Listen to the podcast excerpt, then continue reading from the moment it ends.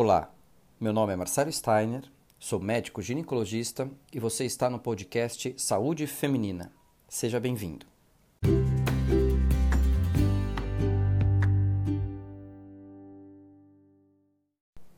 Hoje iremos receber a doutora Carolina Corsini, que é médica ginecologista e especialista em doenças do trato genital inferior. E o nosso assunto será infecção pelo HPV. Tudo bem, doutora Carolina? Tudo bem, obrigada pelo convite. Bom, doutora Carolina, eh, primeiro eu gostaria que você explicasse o que significa a sigla HPV, já que nem todo mundo tem um conhecimento disso. E também eh, que você diferenciasse para a gente o que significa uh, entrar em contato com HPV e uh, ter a doença do HPV, porque, pelo que eu entendo, são coisas uh, distintas, correto? O HPV é o papiloma vírus humano. E, na verdade, ele é um vírus altamente prevalente, é a doença sexualmente transmissível mais prevalente em todo o mundo. E aproximadamente 80% das pessoas sexualmente ativas vão entrar em contato com o vírus, ou seja, quase todo mundo vai entrar em contato com o vírus. No entanto, apenas 10% das pessoas que entraram em contato com o vírus que vão ter a doença, que muitas vezes tem uma evolução lenta. A doença ela pode se apresentar de duas maneiras, dependendo do tipo de vírus que entrar em contato. O HPV, o papiloma vírus humano, ele pode ser dividido em dois grandes grupos: os vírus de baixo risco e os vírus de alto risco. Os vírus de baixo risco são os que normalmente produzem verrugas, normalmente é, na parte externa, na vulva, é, no períneo, na região perianal, ou às vezes também pode aparecer no pênis ou na região do escroto. Já o papiloma vírus do tipo alto risco, o HPV de alto risco, ele pode provocar as lesões que a gente considera de pré-câncer, pré-malignas, que podem ser classificadas em grau 1, 2 ou 3, ou, ou lesões de baixo ou alto risco. Muito interessante. Então, quer dizer que nem todo mundo que entra em contato com HPV vai, vai desenvolver a doença, que pode ser, como você disse, uma doença benigna, né, de, de fácil tratamento, ou um, até um câncer. Bom, uh, e você também já, já, já falou que é uma doença sexualmente transmissível e mais de 50% da população brasileira sexualmente ativa entra em contato com ele. Uh, e aí vem a pergunta, uh, como que é essa transmissão? Como que a pessoa acaba entrando em contato com o HPV? A transmissão é majoritariamente, principalmente por via sexual. O HPV é um vírus que ele não sobrevive muito tempo fora da, da mucosa ou da pele. Então, a transmissão por objetos como toalhas ou assento eh, do vaso sanitário ou outros objetos é muito rara. Então, geralmente é por via sexual, porque além do contato, é necessário haver a fricção, é necessário haver uma solução de continuidade, como se fosse tipo uma feridinha mesmo, microtraumas que acontecem na relação sexual. É, fora da relação sexual, não necessariamente precisa haver penetração, é só o contato. É, às vezes a gente pode ver, por exemplo, em crianças não que foram abusadas, claro que isso infelizmente também pode acontecer, mas às vezes quando a mãe tem o vírus e a mãe acaba passando porque ela tem um contato muito mais próximo, muito mais íntimo mas é, é muito raro, ainda bem, a maior parte dos casos é por via sexual mesmo. Certo. E está correto afirmar que ah, quando se tem um contato pele a pele, ou pele com mucosa, ou mucosa com mucosa, né, no caso, mucosa do pênis com a mucosa vaginal, ah, pode acontecer o, o, o, a contaminação, certo? Exatamente. E a contaminação ocorre principalmente quando existe lesão, ou seja, verruga ou lesões internas que muitas vezes o homem ou a mulher não sabem que tem e aí acaba passando. Infelizmente, é, é o quadro mais comum é esse. Ótimo. Bom, legal. Então, uh, nós já sabemos o que é o HPV, né, o que é essa sigla. Uh, entramos um pouquinho no que é a transmissão e mesmo a doutora Carolina já falou um pouquinho como, como que essa doença vai se manifestar. E agora eu acho que é interessante, doutora Carolina, nós uh, falarmos um pouquinho sobre diagnóstico. Como que a mulher deve se comportar e como que é feito a, a identificação do HPV quando que ela deve procurar o médico e como que esse médico uh, faz esse diagnóstico? A infecção pelo HPV, na maior parte das vezes, ela é assintomática, ela não provoca nenhum sintoma. É, daí vem a importância do Papa Nicolau, que é atualmente o teste de, de rastreamento é, melhor que nós temos na medicina, porque é o mais prático, mais barato, mais acessível e que consegue, de forma satisfatória, detectar precocemente lesões pré-câncer, muitos anos antes delas aparecerem, a ponto de ser fácil fazer o tratamento. Então, o ideal é, é que todas as mulheres sejam submetidas ao exame, ao exame de rastreamento periodicamente. Atualmente, a recomendação do Ministério da Saúde é que as mulheres iniciem a coleta do Papa Nicolau a partir dos 25 anos. A partir dos 25 anos, o Papa Nicolau deve ser colhido anualmente, até os 30 anos. A partir dos 30 anos, caso os dois últimos exames, os três últimos exames, desculpe, estejam normais, ela pode fazer essa coleta a cada três anos. É...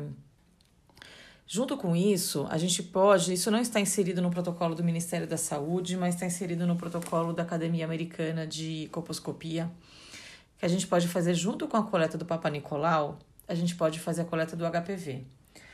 É... Doutora Carolina, desculpa te interromper mais uma vez, é, só para ficar claro para os nossos ouvintes. O que é o Papa Nicolau, o que, que é o exame de colposcopia e o que, que é coleta de HPV, que são coisas que me parecem distintas aqui aí nesse diagnóstico. Papa Nicolau é o exame de rastreamento. É um exame que a gente faz uma coleta, um raspado das células superficiais do colo do útero e do canal endocervical. É, é um exame fácil, barato e disponível em quase todos os lugares. E todos os protocolos são baseados a partir dele. Os outros exames são complementares. O teste do HPV também é um exame de rastreamento, ele é um pouco mais caro, mas ele vem barateando e ele, ele atualmente é um grande auxiliar no rastreamento de mulheres é, que são candidatas a ter lesões mais graves, que junto com o Papa Nicolau é possível fazer o teste do HPV. É, é possível fazer o teste de captura híbrida, em que a gente só faz o diagnóstico se tem o vírus e se ele é do tipo de alto risco ou de baixo risco, ou um outro exame que se chama genotipagem, em que a gente consegue identificar qual é o tipo de vírus, qual é o subtipo, para a gente conseguir dar uma atenção melhor. A ideia é estratificar a mulher e saber se na verdade ela tem um risco de ter uma doença mais grave. Como eu sempre digo, ter o HPV não é um problema. Ele é muito prevalente, na maior parte das vezes ele tem uma eliminação espontânea. O problema seria ter o HPV de, do tipo 16 ou 18, que a gente vai falar depois. Já a colposcopia é um exame complementar, que uma vez que você identificou Papa Nicolau alterado e ou um HPV de alto risco, é, a gente caminha paciente para a colposcopia, que é um exame que a gente faz, é, um exame mais apurado do colo do útero, é, que a gente tem que identificar lesões, e daí a gente pode fazer a biópsia da área alterada, e com essa e depois que a gente faz a biópsia, a gente consegue é, ter o diagnóstico mais preciso dessa alteração. Muitas vezes, colposcopia alterada não significa que tem lesão. Às vezes pode ser só uma inflamação. Entendi. Então, Papa Nicolau é quando eu faço a coleta, faço um raspado e vejo o HPV na célula daquele raspado. O exame, a captura híbrida é quando eu, eu colho o material e vou atrás para ver qual é o tipo de HPV. E a colposcopia é quando eu faço um exame microscópio do colo e identifico áreas de maior risco para fazer uma biópsia. Seria mais ou menos isso? O Papa Nicolau ele não identifica o HPV na célula. Ele identifica alterações nas células que podem ser sugestivas de infecção pelo HPV. Então, na verdade, a gente vai. O Papa Nicolau ele vai identificar é, lesões que podem. alterações celulares que podem ser sugestivas de lesão de baixo grau, de alto grau ou às vezes só uma inflamação. Não necessariamente é por HPV. Entendi. E quando. Então vamos entrar um pouquinho nessa questão do Papa Nicolau, quer dizer, que é o exame mais. que todas devem fazer, um exame de rastreamento. Como, todos, quando vem alterado, eu já posso falar que a mulher tem câncer ou não? Ou há, você estava falando que não necessariamente é isso, tem algumas uh, alterações de baixo grau, alto grau. Eu acho que você podia detalhar um pouquinho isso de uma maneira mais uh, fácil de entendimento. É, não, pelo contrário, o câncer, graças a Deus, é, é, é, bem raro de ser detectado. E a ideia de fazer o Papa Nicolau seriado é que o Papa Nicolau ele tem uma sensibilidade grande e consegue identificar é, lesões muito precoces. É, o Papa Nicolau ele pode ser classificado em normal, lesões de baixo grau, lesão de alto grau é, ou câncer. É, a lesão de baixo grau é quando tem células com algumas alterações sugestivas da infecção inicial pelo vírus HPV. Pode ser um vírus de alto risco, que né, na sua forma inicial, ou um vírus de baixo risco, é, que pode dar também verrugas ou uma lesão de baixo grau. É, ou a gente pode identificar a lesão de alto grau, quando o, as lesões, as alterações celulares são mais pronunciadas, mais características da infecção pelo vírus de alto risco. E geralmente e são lesões que precedem o câncer, mas que ao mesmo tempo é, a gente tem que dar uma atenção especial, mas que tem um crescimento muito lento. É, tem ainda uma outra classificação que se chama atipia de células é, escamosas ou glandulares, é, que são, é um subtipo do Papa Nicolau, que é uma parte mais difícil até de abordarmos aqui, que é quando o patologista ele não consegue muitas vezes identificar se a célula está alterada ou não, e aí a gente precisa de outros exames complementares para ajudar no diagnóstico, como a colposcopia ou o teste do HPV. Tá certo. Bom, uh, e sobre o tratamento? Eu, eu, sei que existe caso, cada caso é um caso, né? Tem algumas coisas uh, específicas de cada caso que levam, que a, os médicos normalmente levam em conta, mas de, de maneira geral, eu vou, eu quero que você, eu vou te fazer umas perguntas, eu quero que até você pode ser, uh, responder assim no estilo ping-pong para a gente ver se consegue fazer com que os ouvintes entendam. Quando eu tenho verruga causada pelo HPV, qual é o tratamento? Tem vários tipos de tratamento, dependendo da extensão e da localização. Então a gente pode usar, fazer um, sempre tem que tratar. Então, o tratamento ele pode ser do tipo destrutivo ou do tipo imunológico. Quando a gente fala do tipo destrutivo, a gente pode pensar nos, nos métodos químicos ou nos métodos físicos. Dos métodos químicos, o mais comum é o ATA, que é o ácido tricloroacético a 80%, que ele queima a verruga. É uma boa opção para verrugas pequenas, externas, eh, em número pequeno, às vezes uma, duas, três no máximo. Verrugas mais numerosas, a gente opta pelo laser, que é um método destrutivo, físico, que tem uma grande vantagem de ser preciso. A gente consegue queimar a lesão sem queimar a pele sã adjacente. Com isso, a gente tem uma ótima recuperação, com pouca cicatriz e baixo, uh, uma baixa recidiva. Tem ainda os métodos imunológicos, principalmente o Imicmold que é um creme que a gente usa e que esse creme sinaliza para o corpo onde essas células, onde estão as células alteradas, e ele faz o que a gente chama de quimiotaxia de neutrófilos e macrófagos, que são as células de defesa para aquela região. Então, de dentro para fora, o seu corpo começa a destruir as células alteradas e vai destruindo a verruga. É um, um, um tratamento que demora um pouquinho mais de tempo, o, os, os efeitos começam a ser percebidos a partir da segunda semana, mas que tem um ótimo efeito. Certo. E quando eu tenho lesão de baixo grau no Papa Nicolau uh, e, e tenho a identificação de um baixo grau? Lesão de baixo grau no Papa Nicolau em paciente sem doença, o tratamento é não tratar, é acompanhar. 90% dos casos, 90% tem regressão espontânea. É, a gente sempre brinca que o, eu brinco que o HPV não é tão grave quanto todo mundo pensa. Ele é uma infecção muito comum e de baixo risco.